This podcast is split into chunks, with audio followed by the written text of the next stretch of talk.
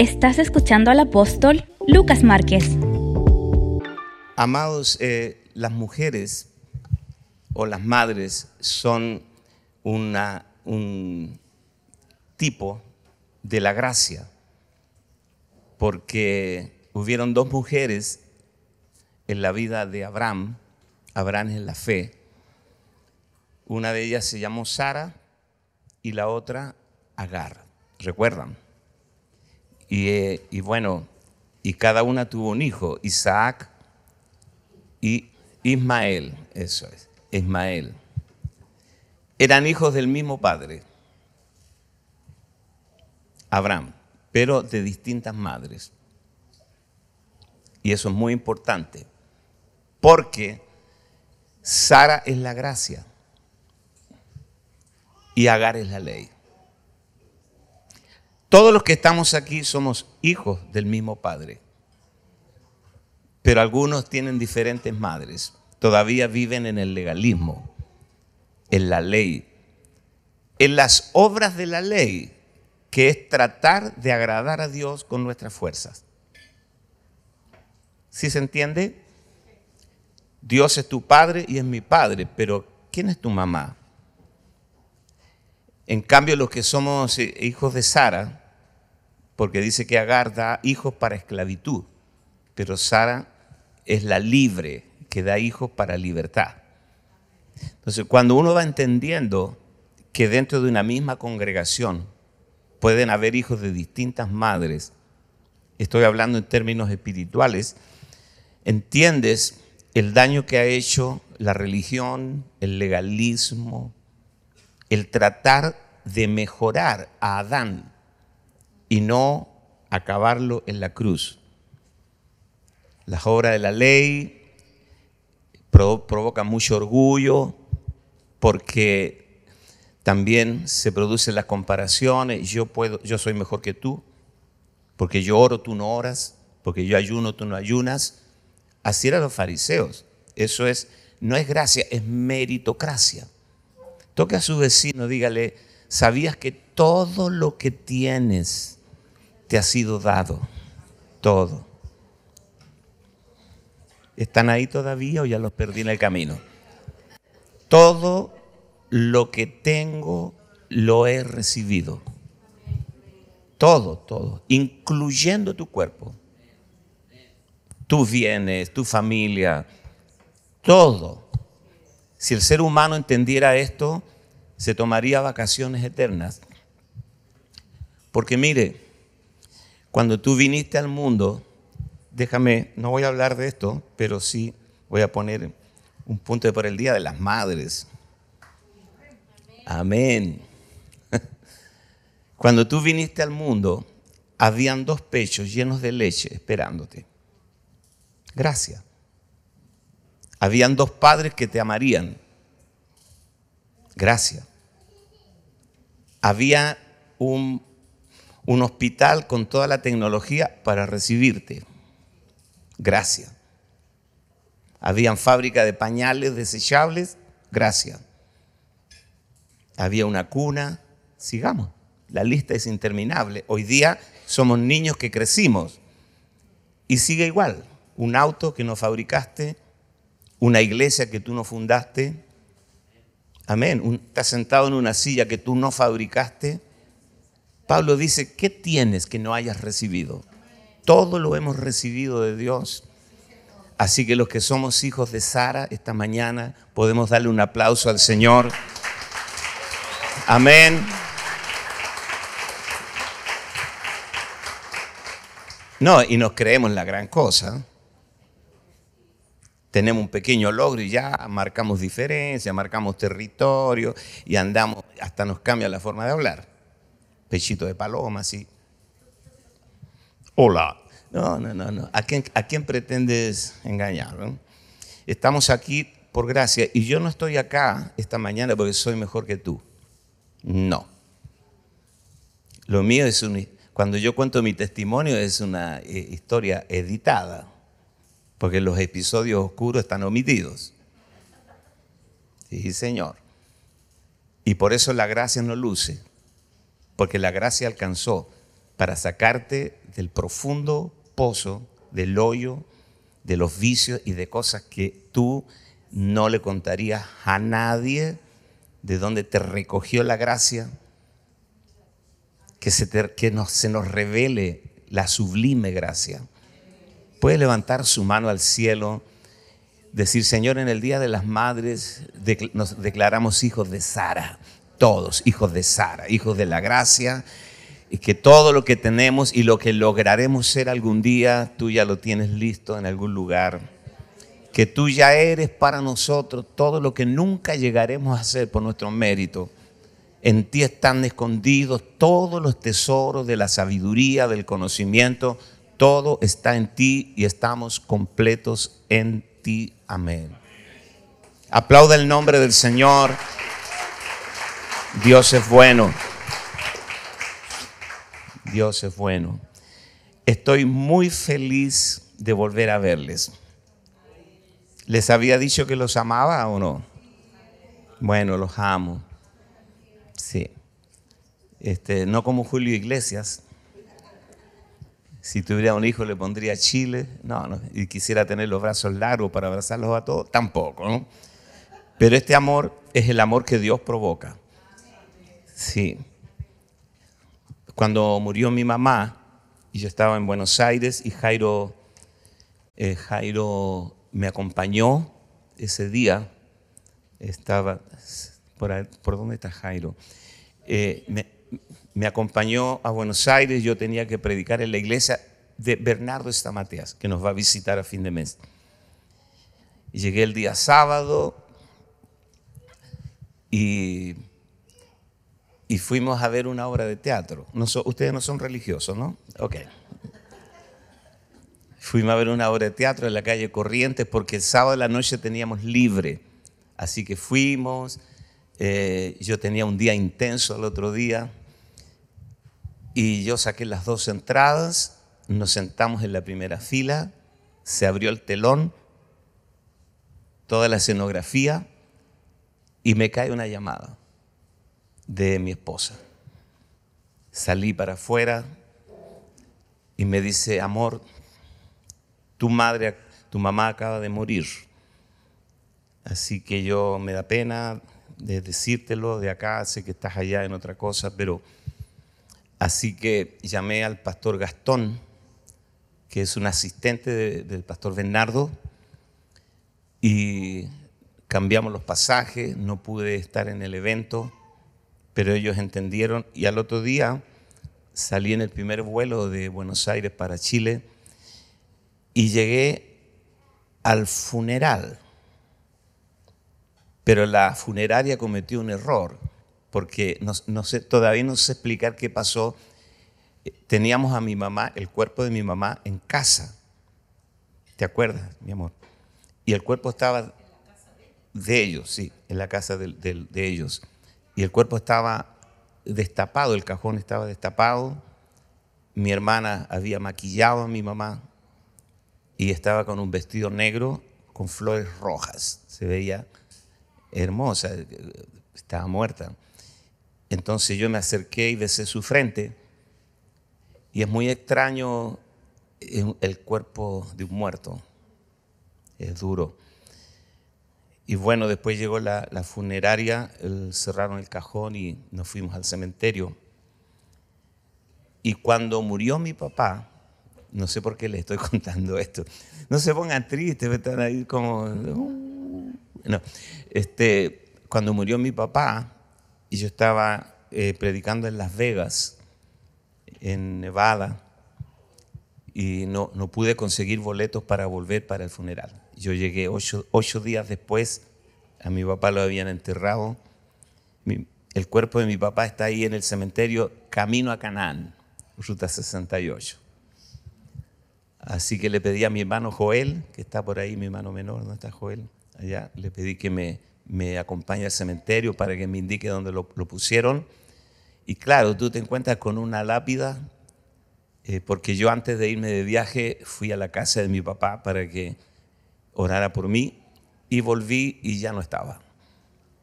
Así de frágiles y pasajeros somos en esta tierra. Amén. Entonces, eh, este es un buen momento para reflexionar. ¿Cuántos de ustedes ya no tienen a los papis acá, los padres biológicos? Bueno, eh, igual hay una amputación del alma, se siente eh, huérfano, pero nada es eterno. Todo termina algún día. Toque a su vecino, dígale, todo terminará algún día. Todo es pasajero, la tierra pasa, eh, la palabra de Dios permanece para siempre.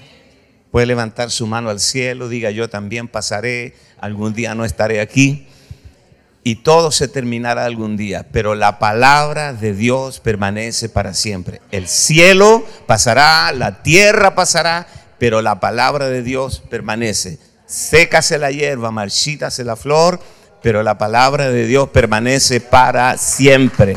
Amén. Y de eso vamos a hablar los próximos minutos. Vamos a hablar de la palabra eterna. Quiero que lea conmigo un versículo en el libro del el profeta Amós, capítulo 8, verso 11. Tenemos mucha gente conectada a internet, le mandamos un abrazo. Saludo a las madres, aunque en, en otros países es otro día, pero igual las abrazamos desde acá, desde Viña del Mar, Chile aunque no estamos en Viña del Mar, estamos en Quilpué. Pero usted dice, se le preguntan en el extranjero, ¿dónde vive usted? En Quilpué. No tiene ni idea lo que es Quilpué. Pero tú dices Viña del Mar, ¡ay, el festival! Entonces todo el mundo conoce. Entonces yo digo, para ahorrarme todas las explicaciones, vivo en Viña del Mar. Y listo.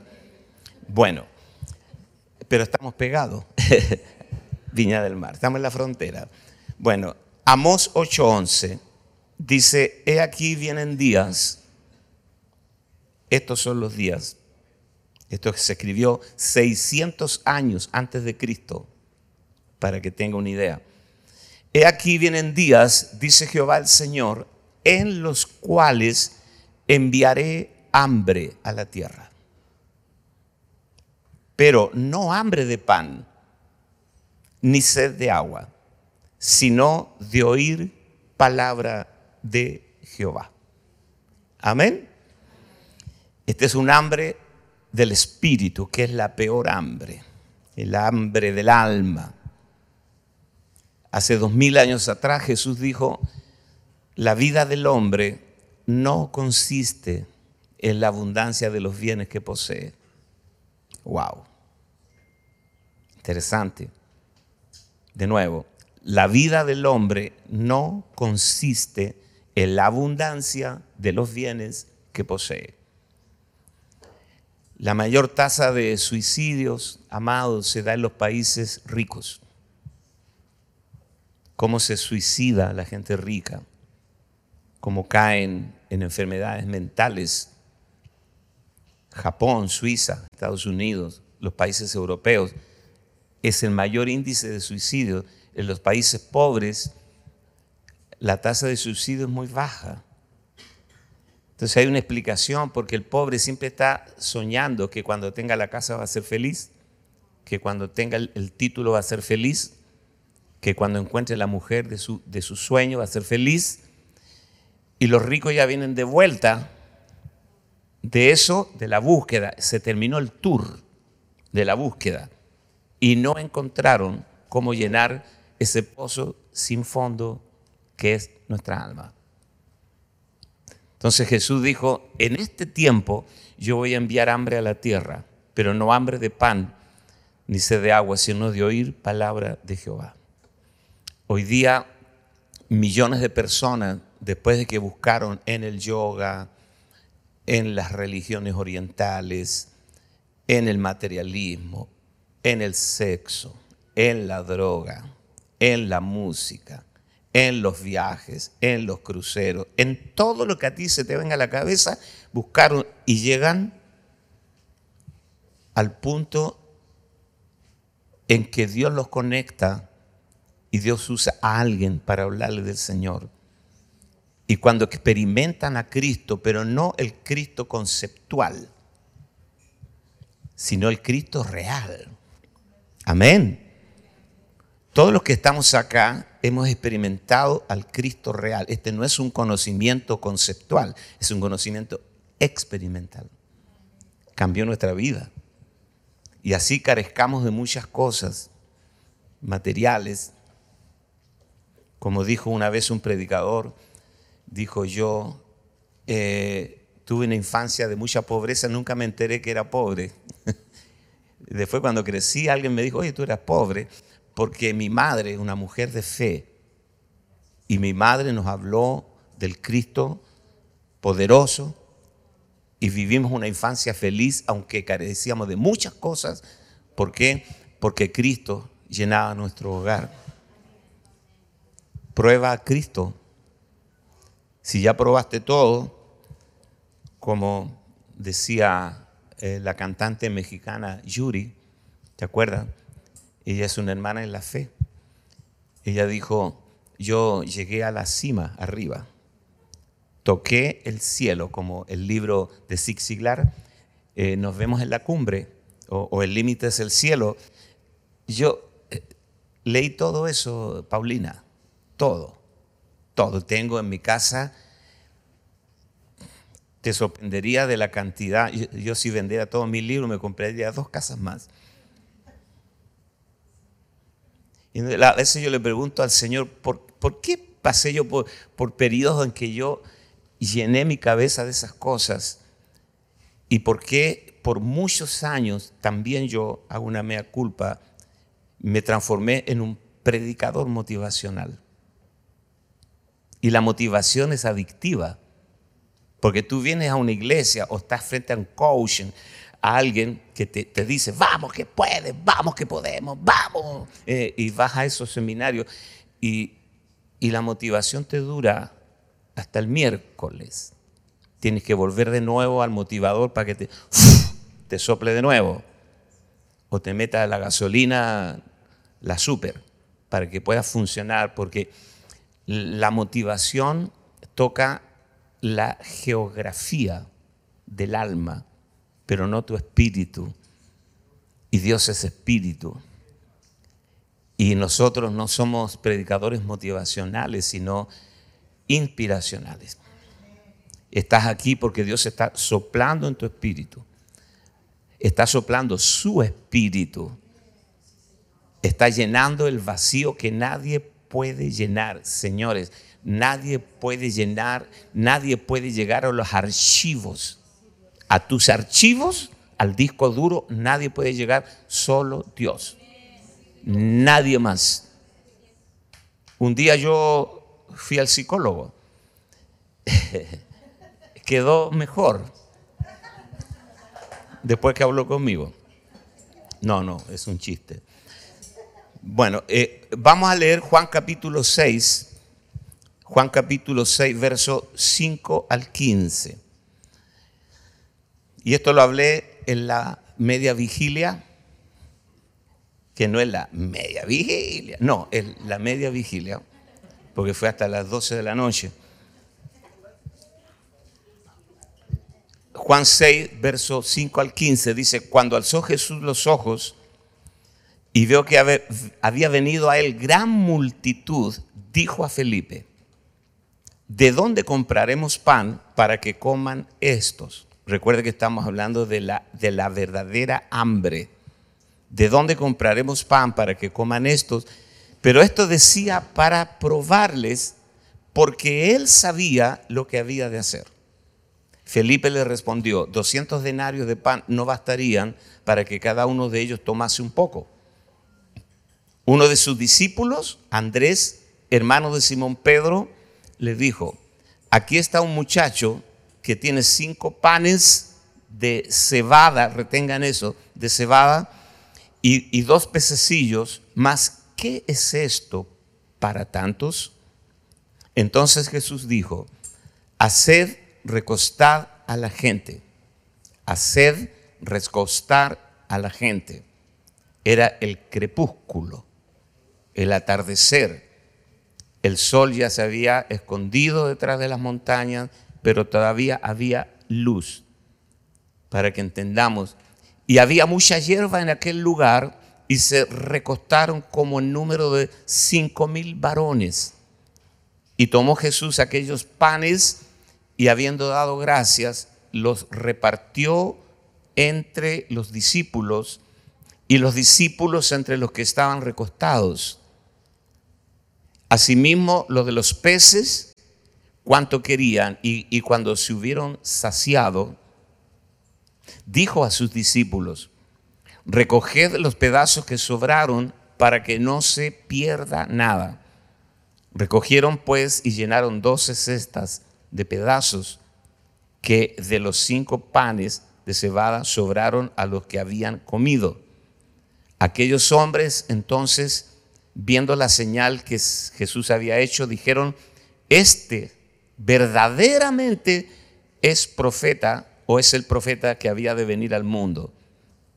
Pero entendiendo Jesús que iban a venir para apoderarse de él y hacerle rey, volvió a retirarse al monte solo. Amén. Les recomiendo que lean Juan, especialmente el capítulo 6, porque Jesús se está presentando delante de la gente como el verdadero pan. Ese es el cuento. Jesús dijo en, Juan 6, en el mismo capítulo, vuestros padres comieron maná en el desierto, murieron, pero yo soy el pan de vida que descendió del cielo. El que me come nunca morirá. Y yo le resucitaré en el día postrero. Porque mi carne es verdadera comida y mi sangre es verdadera bebida. El que me come nunca morirá. Vuestros padres comieron el maná en el desierto, porque Moisés les dio pan del cielo, pan del cielo les dio a comer. El maná cesó también, no fue eternamente. El maná cesó de caer. Todo lo terrenal algún día se termina. Entonces Jesús está haciendo un milagro, como lo dijo la, ¿cómo se llama la hija de Mano Pérez? Daniela, predicadora, carismática. Amén. Ganamos. Amados, eh, este, esta señal era para que Jesús se presentara como el pan de vida que descendió del cielo. El que me bebe, bebe de mí.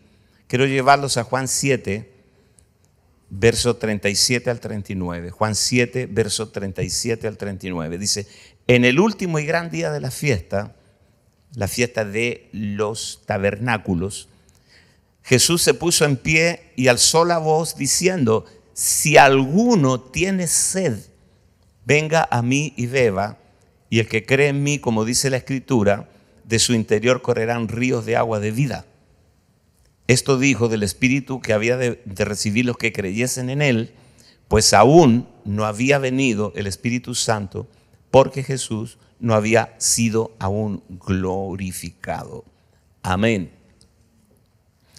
Lo que dijo Daniela fue que si, si el milagro porque vamos a ver un tiempo de muchos milagros.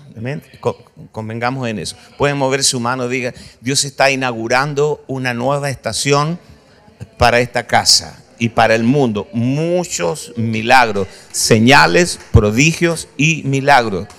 Y creación de órganos donde no los hubo. Amén. Así que vamos a crecer en esta fe colectiva.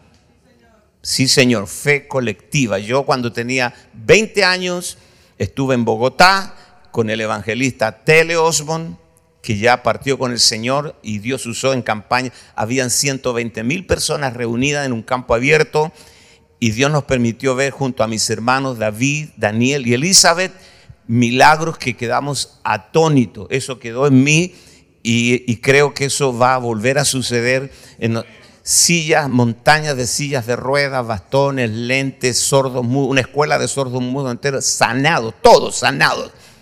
Porque tenía a un profesor que les, les traducía señas de sordo mudo y todos creyeron y fueron sanados y salieron de esa campaña hablando todos y oyendo, restaurados, ciegos, viendo. ¿Cuántos creen que Dios es el, el Señor es el mismo ayer y hoy y por los siglos?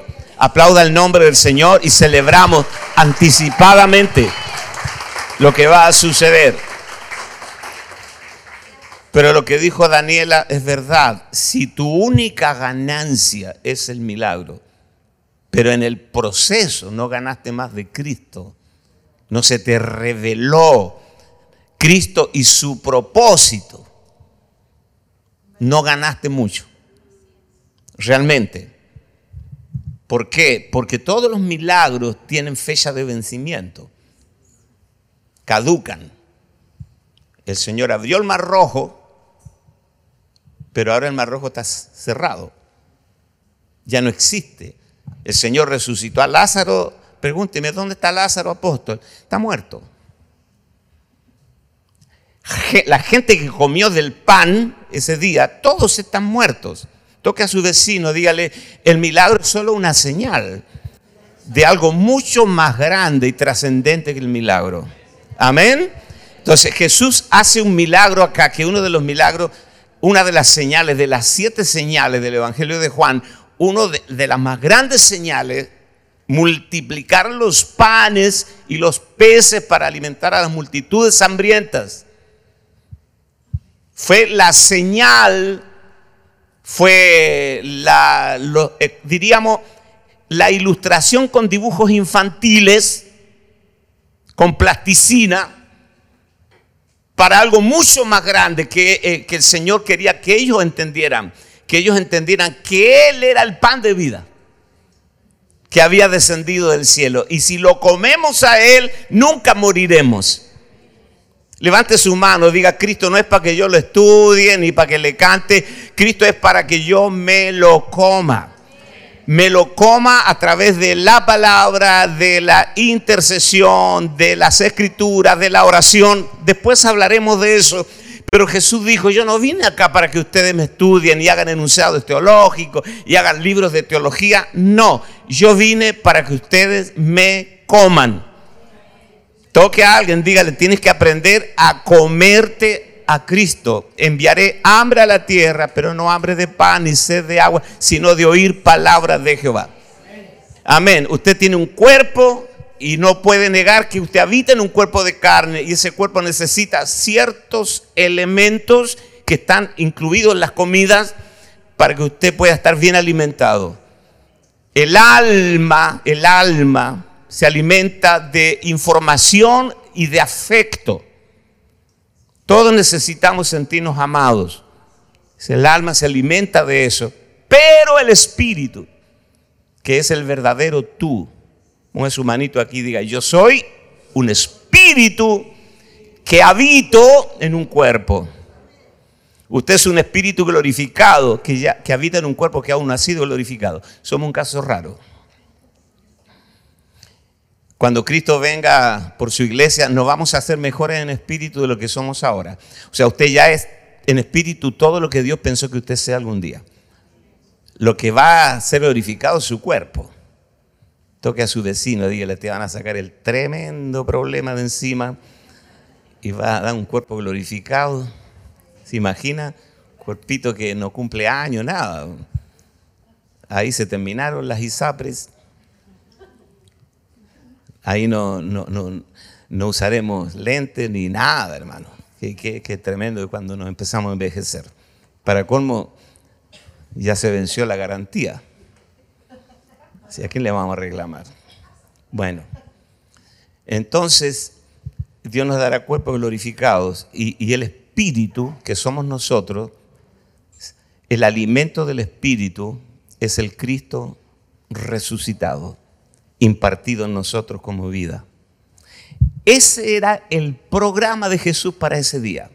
Dice, como estos cabezones no entienden, les voy a multiplicar los panes para que se sacien y coman y coman y coman, para que se les haga luz y digan, ajá, ahora entendemos. Pero ¿qué dijeron ellos? Dijeron, tenemos al nuevo rey.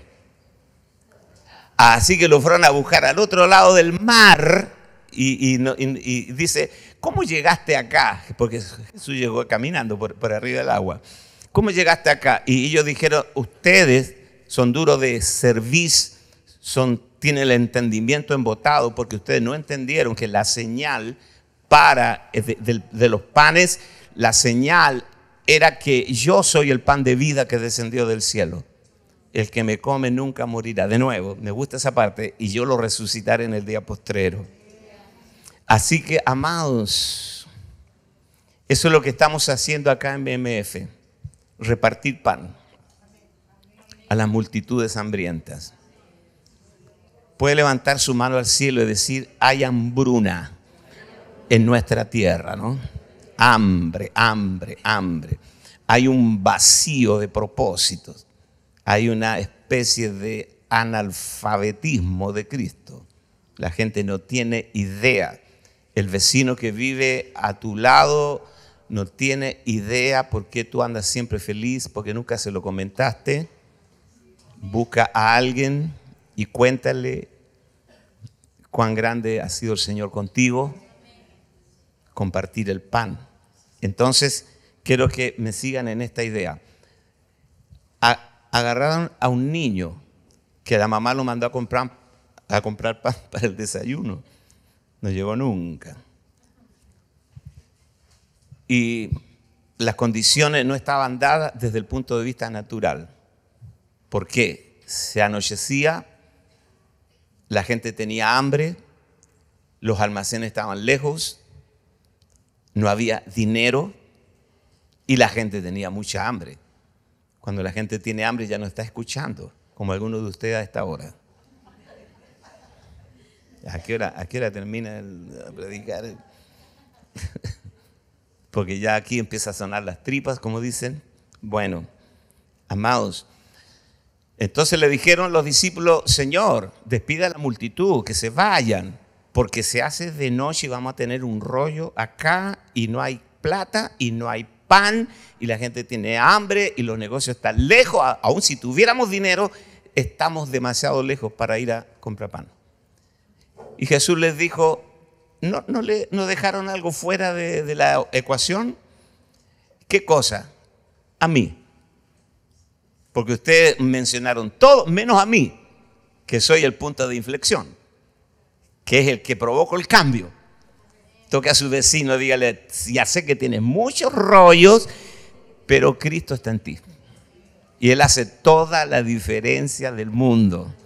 Gracias por su alegría. Pensé que se iban a alegrar más, pero con esos dos amenes que escuché a la distancia, estoy feliz. Amén. Si Cristo está con nosotros, ¿quién contra nosotros? Así que esta semana declaramos una semana de milagros en tu casa, en tu familia. ¿Por qué? ¿Cómo lo sé? Porque Él está en ti. Él hace la diferencia del mundo. Entonces Jesús les preguntó, y les dijo, denle ustedes de comer, pero esto decía para probarlos, porque él ya sabía lo que tenía que hacer. De todo lo que Jesús dice no es por información. Lo que los discípulos le dieron es información. Y le dijeron, hay mucha gente aquí, hay como cinco mil, no sé cómo los contaron, pero habían como cinco mil, sin contar las mujeres y los niños. Todo es información, pero Jesús no responde a la información, porque Él se mueve por revelación. Y usted tiene que entender que lo terrenal produce soluciones terrenales, pero lo celestial produce soluciones celestiales. Si la solución viene de tu mente pequeña, todo lo que haga va a ser terrenal y limitado, pero si la respuesta viene de Dios, todo será sin límite y la calculadora no te alcanzará quiero que levante su mano, le voy a decir algo de parte de Dios. Cuando Dios pretende hacer algo contigo, nunca consulta tu pasado, no consulta tu billetera, Dios lo hace conforme a las riquezas en gloria en Él. Así que de eso se trata el milagro de Dios. Él se mueve en tu imposibilidad. Recíbalo. Esta semana, esta semana van a ver cosas extraordinarias suceder. Sí, Señor. Sobraron 12 cestas llenas. Usted dice, bueno, deben ser unos canastitos como el que pedimos la ofrenda. No, no, no, no, no, no. A Pablo lo bajaron por el muro de la ciudad en una cesta. Pablo pesaría, dice que Pablo era bajito y flaco. pero 70 kilos por lo menos. O sea, cada cesta, 70 kilos de pedazos de pan que sobraron. Entonces uno se pregunta, primero, ¿de dónde salieron las 12 cestas? Tengo algunas preguntas que no están acá de manera explícita. ¿De dónde apareció el niño con los cinco panes? Cuando tú lees el relato, el niño no tiene que ver en nada con el milagro. No dice, y Dios trajo un niño con los panes para multiplicarlo. No, él eh, pasaba por allí. Y Andrés y Felipe, medios matones, lo agarraron y sale para. Y le quitaron el pan. Yo creo, ¿no? Porque eran medios brutengue. le, quitaron, el pan y los peces, hermano. Y el niño se quedó allí a ver qué, qué va a pasar. Eh, porque no hay un relato en donde explícitamente se diga que el niño tenía participación en el milagro. No, Dios es extraordinario. extraordinario. ¿Cuándo fue suficiente? ¿Cuándo llegó a ser suficiente? No había nada y ahora es suficiente. ¿Cómo se produce esta suficiencia?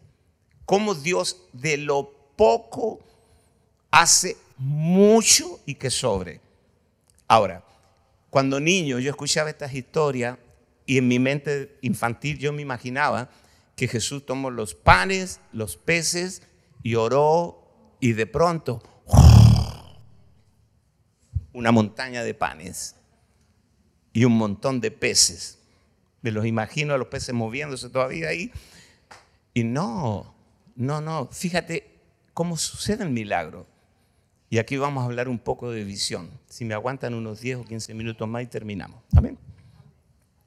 Antes que se ponga duro el pan. Ok. Miren, Jesús tomó, pero, pero antes, de, antes de tomar los panes y los peces, Jesús dio una orden y dijo, hagan que la gente se recueste en la hierba verde. Diga conmigo, la hierba verde es la gracia. Amén. ¿Están acá? ¿Por qué? Porque dice Salmo 1, en lugares, no, Salmo 23, en lugares de delicados pastos, me hará descansar. ¿Por qué dice me hará descansar? Porque tú no sabes cuándo tienes que descansar. Entonces Dios dice, ven para acá, y te hace descansar. Levante su mano, diga, yo no sé dónde parar, no sé cómo, cómo parar. Hay gente que se acuesta en la noche y la mente sigue trabajando, trabajando, trabajando. Y es una cosa que, que lo supera porque tú no sabes cómo descansar. Por eso Él dice, en lugares de delicados pastos, que la gracia me hará descansar. Declaro que esta semana se te van a revelar algunas cosas y vas a dormir como un baby, descansar. Recuéstenlo en la hierba verde, la gracia, pero en grupos de 50. También eso, no voy a perder mucho tiempo en eso, pero grupos de 50. Eran en total como 15 mil en la pradera. Hombres, mujeres y niños. Y los esclavos que siempre andaban con las familias acompañando. Mucha gente. Entonces, Primero grupos, después multiplicación. Los grupos son antes de la multiplicación. Jesús dijo, si no hay grupos, tampoco hay multiplicación. Así que imagínense cómo se trabajó para formar grupos de 50 con una multitud hambrienta. No es sencillo. Por eso nos ha costado tanto a nosotros el tema de las reuniones en las casas. Porque la gente está hambrienta. Levante su mano, diga, no es fácil dirigir a una muchedumbre hambrienta. La gente quiere soluciones rápidas. Si no las ves, ¿eh? Dios, no, Dios no es mágico, Dios es milagroso. Amén. Ahora, formen grupos de 50. Formar un grupo. ¡Ey! Tú para el otro grupo, ahí ya es 51, para acá. Obedezcan porque hasta que no nos formemos no va a haber pan. Pero ¿cómo? Si tenemos hambre. Habían chilenos metidos ahí. ¿Mm? Los de izquierda. No, no, no. Y los de derecha. Ok, ok. El pueblo unido jamás será. Entonces, empezaron. Qué cosa. Es para que no se duerman. Pero aquí hay un principio muy, muy poderoso, muy profundo. Entonces estaban todos ordenados. Me imagino a Pedro, Señor, ¿estamos listos? ¿Todo ok? ¿Mm? Estamos todos caminando conforme al plan. No hay problema. Ok, dijo el Señor, traigan los panes y los peces. Jesús los tomó. Diga, los tomó. Los bendijo. Los partió y los repartió. Eso es lo que el Señor está haciendo con cada uno de nosotros. Tú eres un pan en la mano de Dios. Y el Señor te está tomando. Quiero que sepa que a ti no te tomó BMF ni te tomó Lucas Márquez, a ti te tomó el Señor. Amén. Ya me tomó. ¿Puede, puede levantar su mano y decir, Señor, tú me has tomado como el pan para alimentar a las multitudes. Me tomó ya te tomó. ¿Para qué te tomó? ¿Para que te hagas millonario? No, te tomó para bendecirte. Te tomó para bendecirte. Una vez que te tomó, Él te ha bendecido y te bendijo para partirte. Por eso hay cosas que tú no entiendes, porque es parte del proceso del partir. La palabra de Dios es viva y eficaz y más cortante que una espada de dos filos que penetra hasta partir el alma y el espíritu. Y una vez que te partió, te repartió. Declaro esta mañana o esta tarde sobre tu vida que tú vas a ser tomado, bendecido, partido y repartido para alimentar a la gente hambrienta, porque el Señor dijo, yo enviaré hambre a la tierra. Ahora, lo veo así, lo veo claramente. Porque el Señor tomó los cinco panes y los peces y le dijo, Pedro, Juan, Santiago, Bartolomé, Mateo, a los doce. Judas, tú, para ti el pedazo más chico, Judas. Porque tú siempre andas robando. Chequénlo a este porque se va a llevar una cesta para la casa.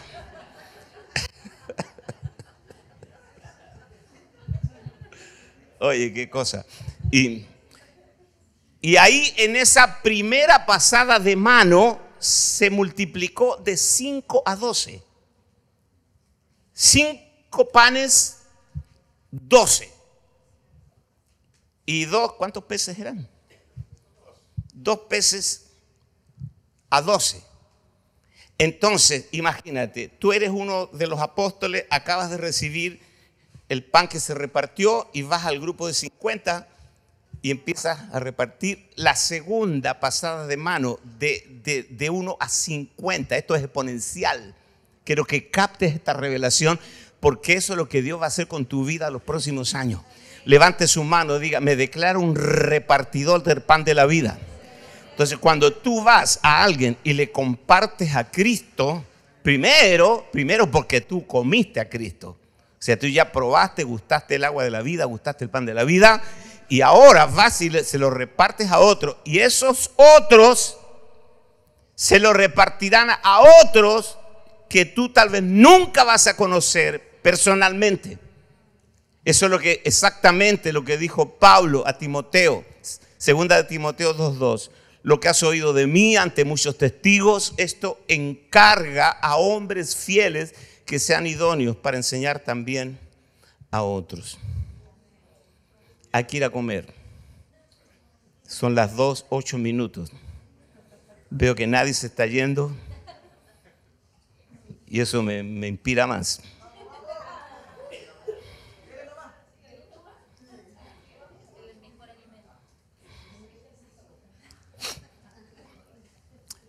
¿Cuándo fue suficiente? Cuando el Señor lo tomó, lo bendijo, lo partió y lo repartió. Tenemos el pan que se multiplica. Y termino con esto, Éxodo 12, verso 4. La Pascua también tiene que ver con el pan y el cordero. Más si la familia fuere tan pequeña que no baste para comer el cordero, Entonces él y su vecino inmediato a su casa tomarán uno según el número de las personas. Escuchen, conforme al comer de cada hombre, haréis la cuenta sobre el cordero. Diga conmigo, conforme al comer de cada hombre, digamos de cada persona. Ahora, si nosotros hacemos una cena acá, ahora mismo, hay gente que come más que otro. A simple vista. Algunos somos el. Algunos son eh, la casa de Dios y otros son la catedral. Pero bueno. Entonces, eh, usted va a, los restaurantes donde están las 3B, bueno, bonito y barato, ¿verdad? Y recomienda, ahí se come bien. Usted quiere comer bien en la ruta, vea dónde están parados los camiones, los camioneros, porque ellos no mienten. Amén. Ellos están bendecidos y esponjosos. Si no, miren al pastor Marco Poblete, el guerrero del asfalto. Amén. Amén. Entonces, el otro día pasamos, porque íbamos a La Serena y pasamos allí y yo dejé la mitad del plato. Es mucho, es mucho para mí. ¿Te das cuenta? Ahora dice acá, conforme al comer de cada uno, haremos la cuenta del cordero.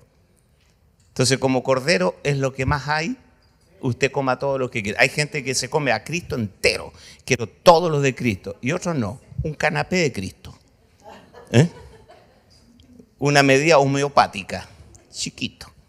Entonces comen a Cristo así, ya se va para la casa y, nunca están llenos. Pero los que nos hemos aprendido a comer a Cristo con todo, amén, con todo, que me gusta ir a Colombia, hay un colombiano acá, me gusta ir a Colombia porque allá te venden un pargo rojo, un pescado rojo, te lo fíen con cabeza y con cola y tiene unos cortes arriba así, pero te tapa el plato. ¿Tú los conoces? Espectacular. Uy, ya me dio hambre. Espectacular. Amén. Y yo a veces no me alcanzo a comer todo. Hay gente que se, come hasta los ojos del pescado. En serio, se come los, ¿tú te comes los ojos? Ay, padre. Yo sabía que había algo extraño en ti. no, vista espiritual, aleluya. Bueno. Conforme al comer de cada hombre se hará la cuenta del cordero. Wow. Toque su pancita, diga, si tengo mucha hambre del Señor, mucha hambre de Cristo, voy a comer todo, todo, todo. ¿Cuántos son adictos a Cristo acá? Adictos. Termino. Primera de Corintios, capítulo 5, versos 7 y 8. Dice, limpiados pues de la vieja levadura para que seáis nueva masa, sin levadura como sois, porque nuestra Pascua, que es Cristo, ya fue sacrificada por nosotros.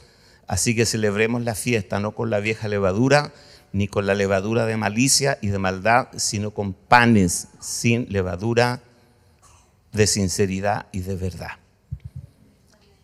Amados, el comer es, es lo, que, lo que fue puesto en el huerto como un sencillo test de obediencia. De todos los árboles puedes comer, de este no. O sea, el, el rollo de la humanidad comenzó por comer lo que Dios prohibió. O sea, diríamos que Adán y Eva murieron por intoxicación. Porque comieron del árbol que Dios les mandó no comieran, no comieran. ¿Se entiende? Y, para concluir, quiero recordarles cuando la mujer sirofenicia venía gritando detrás de Jesús, porque tenía una hija endemoniada. Es muy fuerte vivir con gente con problemas mentales y espirituales, muy, muy fuerte. Y ella venía gritando, Jesús, hijo de David, ten misericordia de mí, mi hija está gravemente atormentada por un demonio, y gritaba y no trate de hacer callar a una madre que ve como única posibilidad que su hija se sane, y así que no trate de calmarla. Jesús, hijo de David, ten misericordia de mí. Mi hija está gravemente atormentada por un demonio.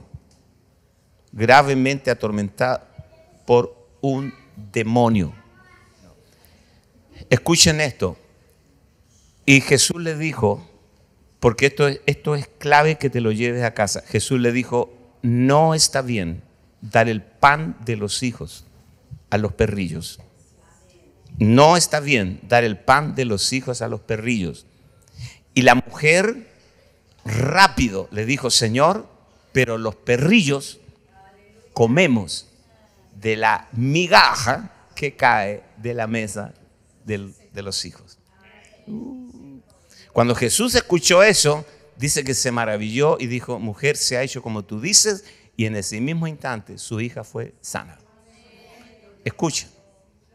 Jesús, hijo de David, ten misericordia de mí. Jesús le dice, mira, mientras tú veas en mí al hijo de David, no te sirvo para resolver tu problema. Pero si yo soy revelado a ti como el pan de los hijos, entonces alcanzo para resolver todos tus problemas tiene que ser revelado a ti. Levante su mano, diga, el pan de los hijos es el Cristo impartido en mi espíritu. Amén. Ese es el punto que quiero que te lleves a casa. Él es mi pan. Yo puedo llenarme con comida y mi espíritu seguir vacío como siempre, pero declaro que el hambre espiritual en tu vida se acaba de terminar porque hay abundante pan, abundantes peces. Mueva su mano, diga, hemos venido a comer grosuras. No hay razón para andar deprimido, oprimido y suprimido. Amén. Le damos un aplauso al Señor. Oramos, póngase en pie.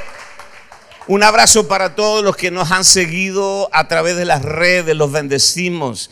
Hemos orado por los enfermos, hemos compartido la cena y hoy regresaremos a casa y cuando usted tenga el plato de comida frente a usted, no le voy a preguntar qué va a comer, pero algunos van a comer acá, pero cuando usted tenga el plato de comida frente a usted, háblele al plato, dígale, tú no eres la verdadera comida.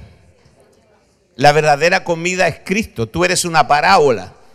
Porque Jesús dijo, yo soy verdadera comida. Y mi carne es verdad, mi, sangre es verdadera bebida. Significa que todo lo demás es virtual, todo lo demás no es real.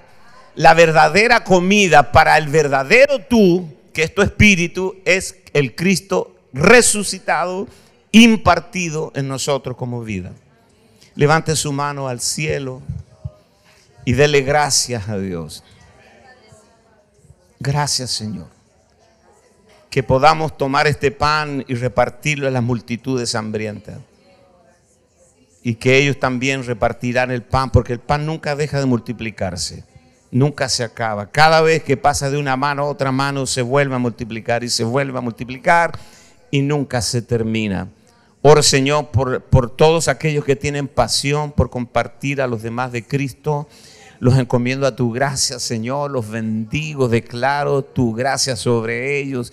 Gracia sobre gracia en el nombre de Jesús. Y si hay alguien aquí que está vacío de ti o vacía de ti porque no te ha gustado, no ha probado al Cristo que es el pan de la vida, que ahora mismo pueda ser revelado en el corazón de ellos. Padre, lo rogamos en el nombre de Jesús y a través de las redes, las personas que nos siguen, Señor, en cualquier lugar del mundo de donde estén conectados, reciban esta palabra en el nombre de Jesús. En el nombre de Jesús. Gracias, papá. Gracias. Gracias, Señor. Amén. Sea sana, sea sano, sea lleno de gozo, que la tristeza se vaya, Él cambia nuestro lamento en baile, que tengan la semana más feliz de su vida, de la que puedan recordar. Los bendigo a todos en el nombre de Jesús. Amén. Aplaudan. Bendiciones.